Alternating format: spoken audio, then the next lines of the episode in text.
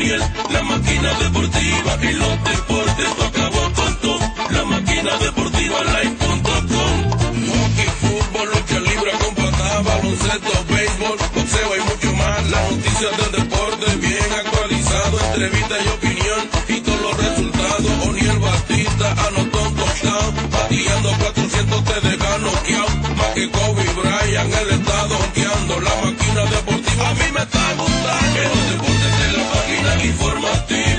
informativa. Enciende O'Neill, la máquina deportiva.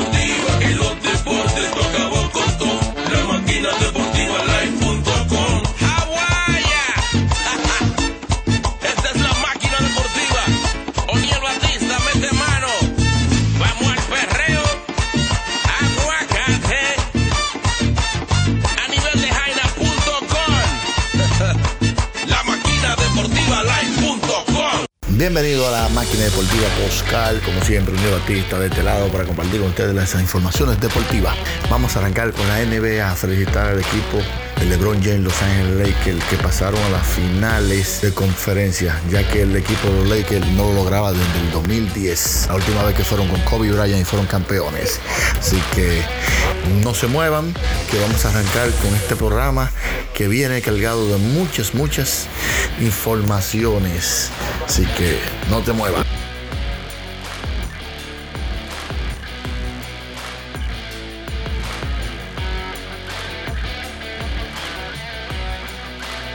Gracias por continuar con nosotros. Como les decía al inicio del programa, tenemos muchas informaciones, así que vamos a arrancar con los protagonistas de esa final entre Houston, Los Angeles Lakers, ya que los Lakers pasaron, como dije al comienzo, de que fue no, logran estar en la final de conferencia desde el 2010. Así que tenemos los protagonistas que pasaron a la, a la siguiente ronda eh, eh, contra Houston, donde vencieron 4 por 1 en la serie. Así que escuchen los protagonistas. Upset you? I don't know, man. You know, when people at the game, you're supposed to shut your mouth and watch the game. That's the rules, uh, especially when you have families and people here. Um, apparently, I guess because Rondo was talking shit, he decided he wanted to hop in too. Um, but you know, it's okay. You know, I mean, it's all good. I get it. You know, he he wanted to take up for his brother. I don't know what, but that's it. But those rules stand for everybody, though. No matter who it is, family, um, whatever. But when you cross that line, then he's supposed to be at home. There's no rules, regulations for that. But you know, he started talking crazy, and you know, I don't play that game, so. Mark Medina. Hey, Russ, James was just saying earlier that uh, it's going to be key this offseason for the, the organization to put the right pieces around you and him. What do you feel needs to be done to, to have the kind of cast you need? I mean, it's not my decision, man. You know, I'm, that's not my job as a player to come out, be ready to play, and uh, that's it. That's all I can can worry about. Dan Woike. Did you see enough from you know, two months of small ball before the shutdown and, obviously what you were at here to, to feel confident that it's a sustainable system of winning? Yeah, man. I think it, is definitely when you have the right guys and the right group of guys that can do it. It's definitely sustainable. You know, it's just um, here we had a lot of different obstacles, man, that deterred us. Myself trying to just trying to get healthy, uh, missing a few guys here and there.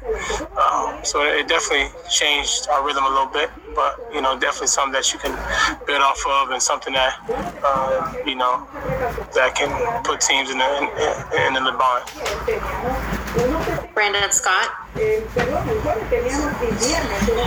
Russ, what happened to y'all defensively in this series? That seemed to be y'all strength in the bubbles and especially start the playoffs. What happened to y'all defensively at the end? Um, I mean, transition. Just uh, you know, they're a good team. You know, we we're not as as big as them, but we you know we lost some size with with D House leaving and kind of our switching a little bit, and um, they were very comfortable the whole series. I didn't think we put enough pressure on them to use our size. We, we had some time, some spurts throughout the games where we did it, but not enough to, to win the series. Mark Berman. Plus, after getting a, a year with Mike, uh, how hopeful are you? He's in the last year of his contract. How hopeful are you that he's back next year with you guys? Um, you know, I don't get into contracts, coaches, but one thing I do about Mike, he's a hell of a, a, a, person, and that's what I admire more about anybody is who they are as people. Um, coaching and basketball is something that we love to do, but that will be something we do our whole life. So when I'm able to connect uh, personally with Mike and, and know a little bit about, about him and his history and understanding who he is as a person is something that I, you know, admire more than anything. Saman Ali. Hey Russ, uh, with this first year in Houston uh, with Harden, how did you feel that chemistry evolved between you two? Um, it definitely was fine. Um, we figured it out. It was nothing. It was a. I know it was a conversation when I first got here. Who had a ball? Who wouldn't? Um, that that died down very quickly once we start figuring out. And uh, you know, I made adjustments to my game and try to figure out the best way to impact the team, and uh, that's all I can do. Adam Spolane. Russ, how much did your quad affect you over this playoff run? I mean, it wasn't 100, percent but you know, I'm I don't like I'm not the guy to to make excuses. Uh, I love to compete, uh, but it is what it is. Obviously, an injury like this takes you know normally a couple weeks. You know, I, I have time for that, especially in the Oklahoma series. Had to come back, try to give myself a chance. Um, so I get time now to get healthy, and uh, you know, just unfortunate for me because it's very frustrating, honestly, man. You know, coming to Houston and then catching COVID. I had to sit back 20 days, 20, 21 days without working out. Um, when I came into Houston, I was kind of probably in the best shape I've been in in a long time, coming from the break. Uh, and then I had to kind of get re- reacclimated, and I got here, played two games, and then boom, I got hurt again. So it's just very frustrating, honestly, for me, man, and knowing that in the postseason is where you're supposed to elevate your game, and it was I was just trying to catch rhythm at the time, and I, you know, it's not time for that. Uh, but you know, I just got to get back to the drawing board and make sure I get healthy, and, and that's most important. We'll take two more. Jonathan Scott.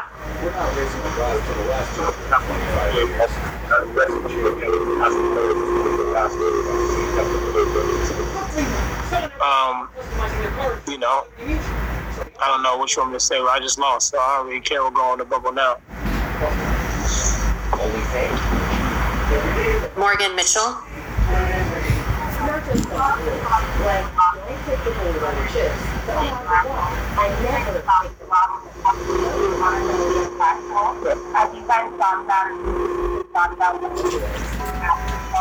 I mean, you know, honestly, look, I think about every day. It's something that I'm, my team and myself, I constantly work on, whether it's in my community or globally, I'm figuring out to stay impactful because that's the most important part. Like I said, basketball is something that we do. It's our platform, but it's not something I would do for the rest of my life. Um, and that's a short period of my life, and, and the rest determines your legacy. And um, that's something that um, I'm very prideful in. It's something that I kind of think about every single day and want to make sure that that's the most important part that I leave, especially behind for my kids and for the, for the kids that look up to me. Thank you, Russell.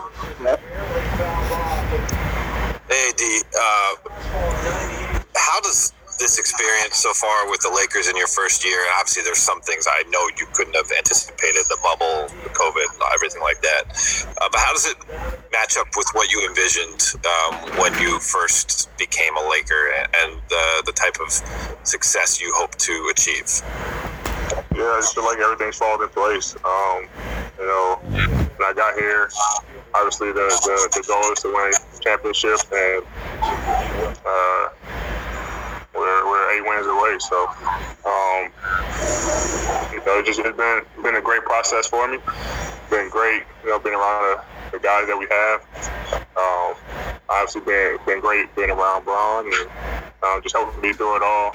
Um, obviously, at this point now, Western Conference Finals is uh, new for me, so um, that process is going to be fun. But um, it's everything that I envision. AD, um, what do you think you're learning about what it takes to have that killer instinct to close out a series to you know get to this to get to this point. Yeah, I mean, you know, you hear it all the time, but um, you know, defense wins championships, and in order, you know, for you especially close out a series and just a high-powered offense, offensive team like Houston, who's able to, um, you know, basically score whenever they want, uh, especially with the three ball. Um, you got to be able to lock in to your game plan on defense and, and get stopped. So um, that's been uh, the main thing that I've learned is that no matter how you play offensively, you got to be able to, to execute, you know, defensively uh, what you go over, especially against good teams. And you know, the two teams we played so far in Portland and Houston have been great offensively, especially here in the bubble. Um, and so, you know, and then, you know, next year, whether it's the Clippers or Denver, uh, other two, two other offensive uh, threats. So, um, our biggest focus is going is going to be locking in defensively and, uh, you know, letting that lead the way. Hey, Anthony, Mike Trudell back in LA. I know you didn't get as many looks tonight, but uh, throughout the playoffs here, your jump shot has just looked really pure, especially in the mid range. Is been there? Is being in the same court, uh, the lighting, anything? Is that is something like that helped you get a rhythm, or what? What, what would you say accounts for the way you're shooting the ball? Uh, just getting to my spots.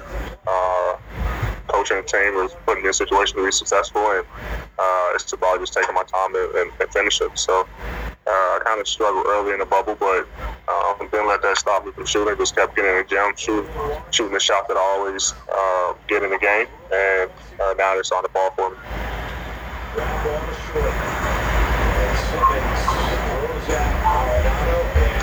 Alright, do? Yeah. Look at past years.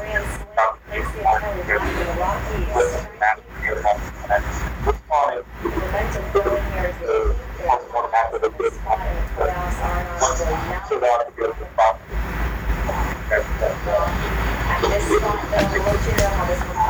adjustments.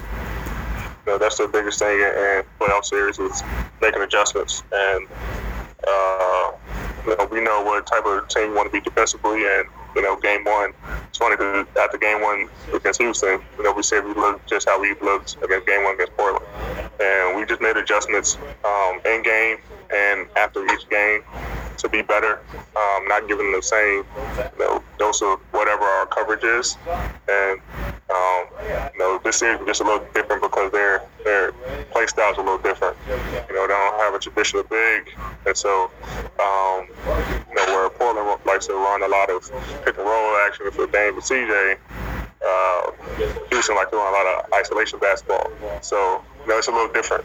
Um, but you know, you make adjustments you know, after each game, and and try to be better next game.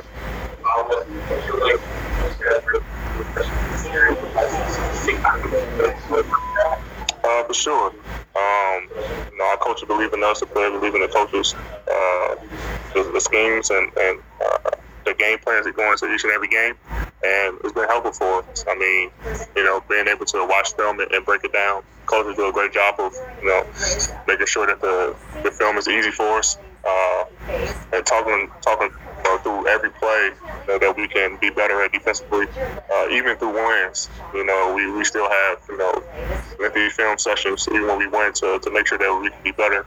Um, because we're going to need to be better the next round and then you know hopefully the finals. So uh, it's not just about now, but it's about the future as well. And um, we just got to continue to get better. If you haven't seen it, the first five games, um, Houston this year was pretty novel. We have do you think that's us? I don't know, man. I don't, that's up to them. I mean, they they they've been successful this year. Um, you know, they have a lot of guys who can shoot the basketball. Uh, James and Russ can, can get going at any time. Um, but I mean, we haven't we haven't seen it, but that doesn't mean it can't work. Uh, it wasn't for me. Um, I guard faster guys. I guard smaller guys. um, and vice versa. So, uh, like I said, I guarded Russ a lot this series, so it's not it's not a difference for me. But um, I mean, you just you just never you just never know. I mean, like I said, we haven't seen it yet, but that doesn't mean that you know it can't work. Tanisha, back to you. Uh, last two questions. Bill Oram. Hey, Anthony, uh, you guys didn't trail in either of these last two games, and I know you said early early on that I mean, obviously you guys have had a real championship belief throughout this year. But does the way you guys dominated the end of this series do anything different for you mentally? Like, does it feel more real uh, after after the way you guys closed out the Rockets that that you are actually this potentially? You said eight wins, this close to a championship. Yeah, it just gives a little bit more confidence, um, especially now, uh, especially when we play offensively. Uh, it gives our, our shooters, you know, and the role players a lot more confidence going into this next series. And, and defensively, I mean, the way we play, you know, guys been on the string, guys talking, guys covering for each other, um, just gives us a lot more confidence to, to put pressure on the ball, knowing that someone's going to hide your back. So um, the way we finished the last two games in this series is very impactful, and uh, it's going to help us through the next round. Last question, Melissa Rohlin. Hey, D, considering that four month hiatus and then your guys' struggles during the seeding, was there ever a sense of concern that you guys would be able to hit the stride that you guys have hit right now? Um, no, I mean, obviously the four months was tough, and um, you know, it, it, took a while for us to get back. You know, even through the seeding games, we wasn't looking like ourselves, but you know, we just trusted the process. You know, we just kept, you know, trusting in each other. Um, you know, getting in the gym every day and, and just fixing the kinks that we uh, kind of lost through that four months. Uh, you know, fine tuning everything, and and now we're we're in a great rhythm uh, both ends of the floor. So um, we knew that we started, we still, you know, one of the better teams in the league, and, and we can go out and compete against anybody. But um, you know, we just had to, you know, fix a couple things and, and get back into, you know, playing, get back into our rhythm and playing Laker basketball, and um, we've shown that. Thanks so much, AD. Thanks, any, BT. Any more? Thanks, Tanisha. Thanks, Allie. No more, bro. Come on, man. Yeah. Hungry, bro. I got a shower. What did y'all feel went wrong early, and then how hard at that point when you're down by 22 is it to play catch up the rest of the way? I get a little low. How hard was it to play catch up after falling behind by 22 so early? Sports, la tienda deportiva número uno de todo New York, con la mercancía de los equipos dominicanos de béisbol y de softball. Peligro Sport. En Peligro Sport encontrarás una selección completa de artículos de tu equipo favorito: bates, pelotas, guantes, guantillas y todas las gorras de los equipos de béisbol, camisetas, chaquetas con tu nombre bordado. Y además tenemos collares de balance de todos los equipos y mucho más. Todo lo que tú quieras lo consigues en Peligro Sport. Estamos ubicados en el 2200 de Amsterdam Avenue, en Manhattan, con el teléfono 212-568-0222. Eso es 212-568-2222. Peligro Sport. What stands out the most to you, uh, not just from this series, but the whole postseason now? A 4-1 over Portland, 4-1 over Houston. Uh, what is what is your takeaway from the way your team is playing? Well, I'm just uh, I'm really proud of our our whole team. Uh, you know, beginning with our captains, but uh, you know, really uh, top to bottom on our whole roster's uh, commitment to the defensive end. You know, um, we played against uh, the hottest player in the bubble and Dame Lillard in the first round, and you know, this team that is unique and has one of the most high high powered offenses in the history of the league. James and Russ, both MVP level players, great, great three point shooting support system, and you know we really, really committed to the defensive end. And um, you know, even though they have a, a three-point attack, uh, it was a paint first mindset. You know, our, our, our verticality and, and rim uh, protection uh, was was just special tonight. The commitment was there. And um, from the beginning of the season, our group is, is really committed to that end of the floor, and it's, it's paying dividends right now.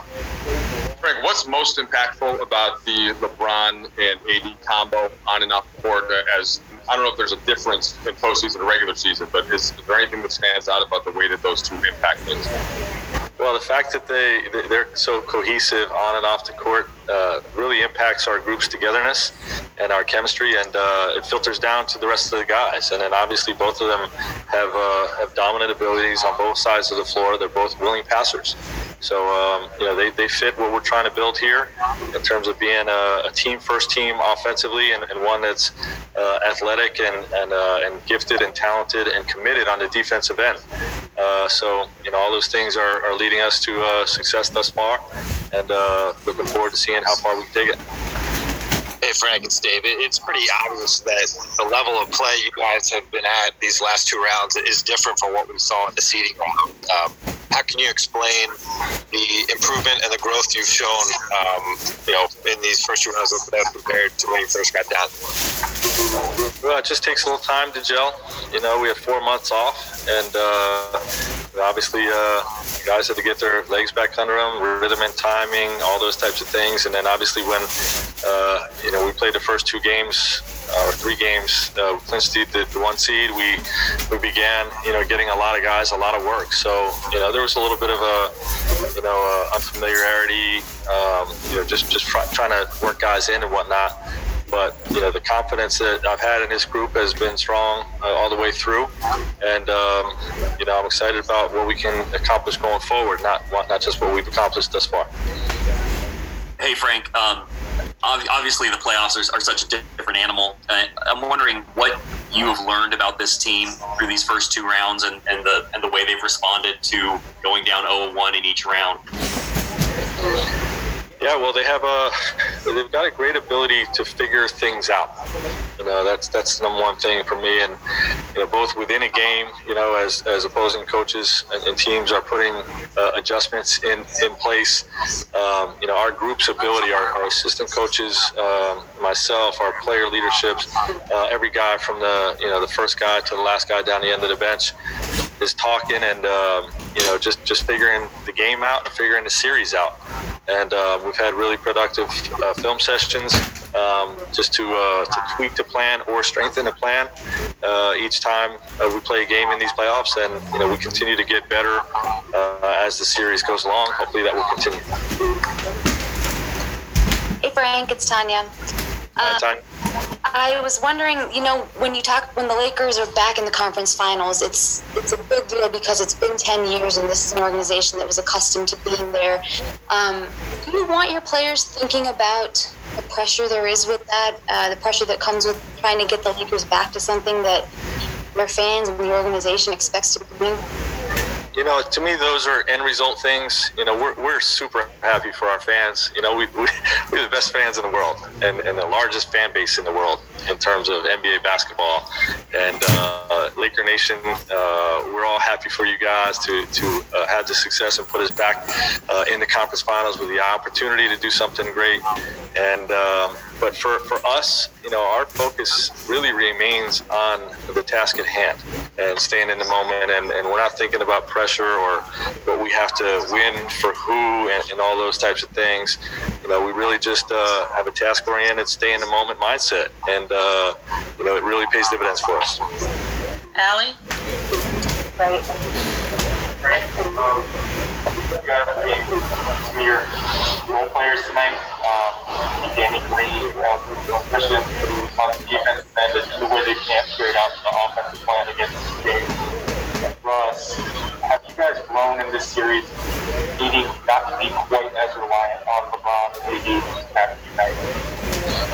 You know, I think uh, the supporting cast played well in the series, but I think they played well for us all year. You know, we have an extremely deep team, and uh, know, we have obviously the, the two big guns, but you know, it's uh, when you have uh, an army of guys that can really step up and be a you know a third leading scorer or a defensive star on any given night. Um, you know, whether it's our centers who didn't even play in the series, or, or like I said, the army of wings that we have that can you know dribble, pass, shoot, and guard. Um, you know, that's a that's a tough thing to prepare for, and you know the consistency that we've seen in these playoffs, and it just gives us uh, a lot of uh, optimism and hope uh, for what we can accomplish uh, with, with what we have around Anthony and LeBron. Jeff?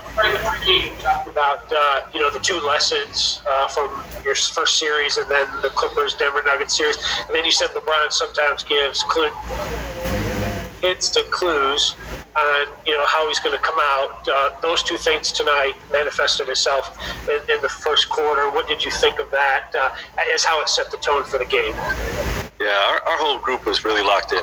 You know, and you can see that with LeBron. You know, I mean, he's always locked in, but you know, he, he was definitely locked in uh, for getting the job done tonight.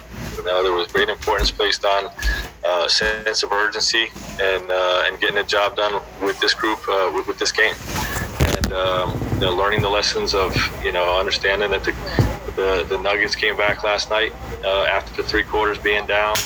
Uh, Portland played a great game in an elimination game against us. Uh, the Rockets' last game, we had a 23 point lead, cut it to five.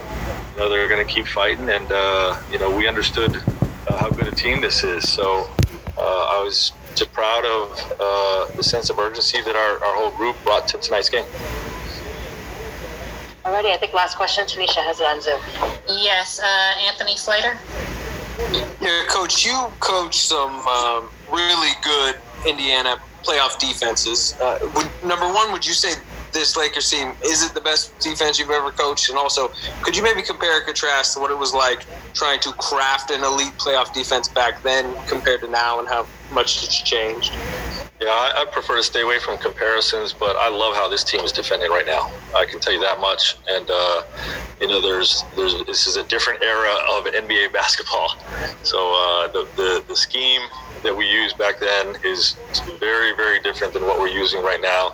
But this group is really locked into the the details of it, and uh, you know, it's a it's a heck of a weapon you know, in, in these playoff series to be able to uh, really take away the other team's strengths. And uh, when you have the ability to do that uh, with the offensive firepower that, that, we have, you have a chance to do something special. Alrighty, thanks, Frank. Okay. Thanks, Tanisha. We'll be back with.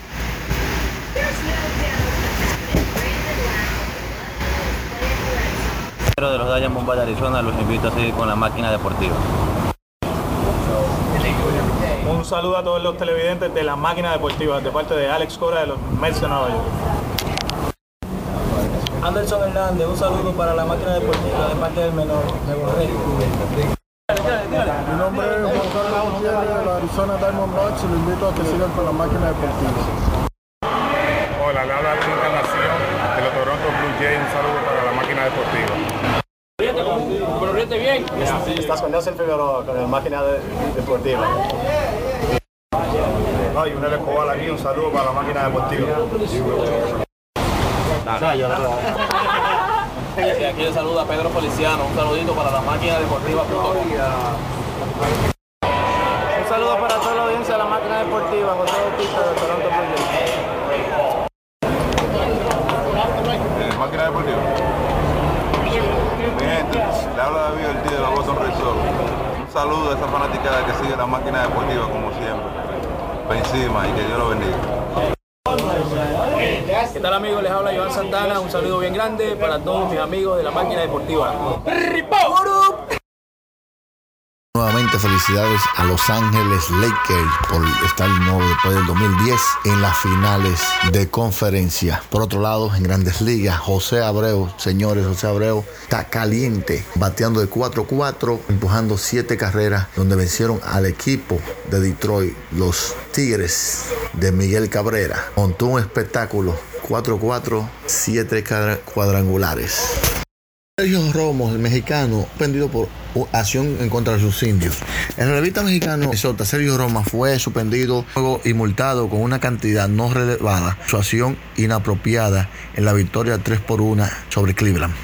Romo lanzó un octavo episodio perfecto para los mellizos y agregó algo de sabor a la noche cuando terminó la entrada con un elevado Francisco Lindor. El extravagante Romo se estaba burlando de Lindor mientras corría por la línea de primera base. Ante que Lindor arremetiera contra él y, y Romo seguía gritando. Tanto los banquillos como los bullpen se vaciaron, pero los equipos consiguieron disipar la tensión sin incidir.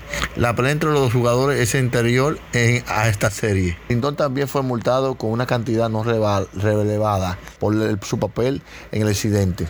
Son solo un par de jugadores una cantidad no elevada por su papel en el incidente. Eh, dijo el manager de Minnesota David eh, Badelin después del partido, creo que probablemente será lo mejor si no lo hicieran. Presión animada de, de Romo después del out eh, crítico ha irritado varios oponentes esta temporada. Si él lo va a seguir, nosotros lo, lo devolveremos. Él tiene que aceptarlo, dijo el manager interino de los indios Sandy Alomar Jr. Ubicado en el 2257 de la Segunda Avenida y calle 116 en el corazón del barrio y el otro en el 1618 de San Nicolás y calle 191 en el centro del Alto Manhattan. En los nuevos Calidad Restaurant disfrutará de un menú variado y económico y a la vez puede apreciar un museo de béisbol con fotos históricas. En los nuevos Calidad Restaurant tenemos delivery gratis. Visítelos hoy. What's up? What's up? My name is Spike Lee. Here, my man O'Neal. We're at Madison Square Garden, the world's most famous arena in Nueva York. The New York Knickerbockers are playing the world champion Golden State Warriors. And right now, there goes Steph Curry doing his drill. Gracias por haber estado con nosotros una vez más. La invitación queda abierta para la máquina deportiva Postcal. Dios me lo bendiga.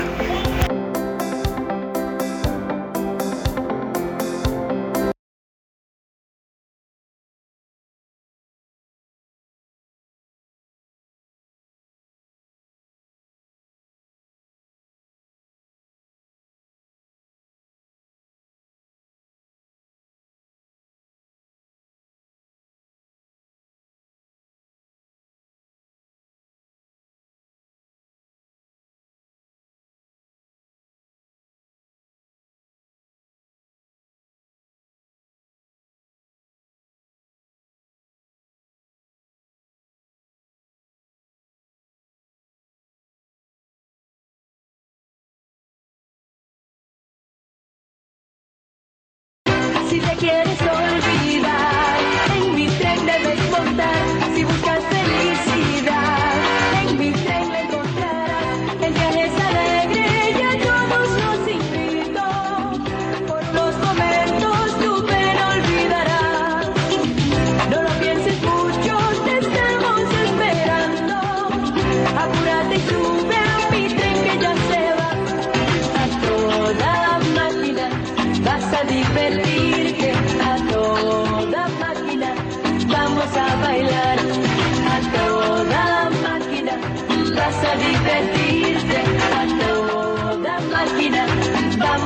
bailar